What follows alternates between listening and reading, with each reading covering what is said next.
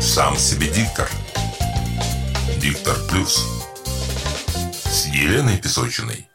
У каждого из нас есть голос, которым он пользуется. И истинный, настоящий голос. Вполне вероятно, сейчас вы говорите не истинным голосом, а тем, что сформировался у вас в течение жизни. Он средоточие всех ваших маркеров уверенности в себе или ее отсутствие, неопределенности, страхов и тревог. Не исключено, что на него наложили отпечаток ваша раса, культурные традиции, в которых вы воспитывались, этническая и гендерная принадлежность.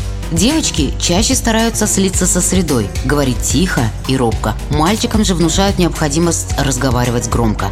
Наши голоса формируются нашими родителями, соседями, в окружении которых мы растем, школой, где мы учимся, и независимо от того, ладим ли мы с окружающими или подвергаемся гонениям. Кроме того, на формирование голоса влияют и социально-экономические факторы. Мы придаем гораздо больше значения тому, что мы говорим и как мы выглядим. Когда мы пишем речь или готовим презентацию, то заучиваем фразы и запоминаем ключевые пункты. Скрупулезно подходим к выбору одежды и тому образу, в котором предстанем перед публикой. И при этом редко уделяем внимание тому инструменту, которым будем доносить наши мысли. А ведь именно здесь так важны паралингвистические аспекты. Что такое паралингвистика? Это учение о вербальной коммуникации, происходящей за пределами слов. В ней гораздо больше значения отводится не тому, что мы говорим, а тому, как мы это говорим.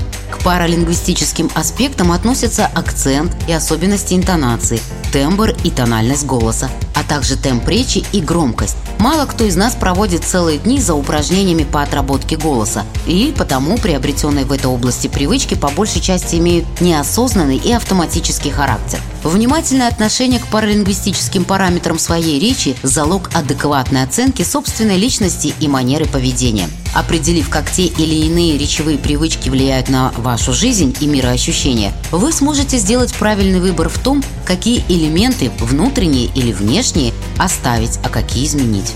Случалось ли вам когда-нибудь слушать аудиозапись собственной речи? Если то, что вы слышите, не кажется вам достоверным отражением вашего настоящего голоса, значит тот голос, которым вы пользуетесь, не гармонирует с вашей сутью. Это не ваш истинный голос. Быть может, в период взросления вам внушили, что он должен звучать именно так, или же вы привыкли им пользоваться, чтобы справиться с неспростой жизненной ситуацией. Не менее сильное влияние на нас оказывают и окружающие. Мы перенимаем их привычки, тональность, интонацию, темп речи и характерный тон. Пообщавшись некоторое время с мамой, замечаю, что невольно заражаюсь от нее некоторыми речевыми оборотами.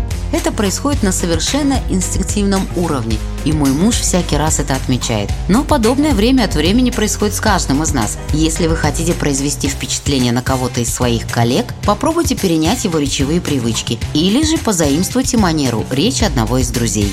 Чтобы лучше разобраться в паралингвистических аспектах своей речи, прежде всего нужно отталкиваться от того, откуда исходит ваш голос. Так люди с гнусавым голосом, как правило, говорят в нос. Те, кто имеет более глубокий тембр, активнее задействуют горло. Кто-то говорит как бы грудью, у них голос чуть выше, с придыханием. И еще есть те, кто говорит животом, от чего получается более глубокий, громкий и мощный тембр.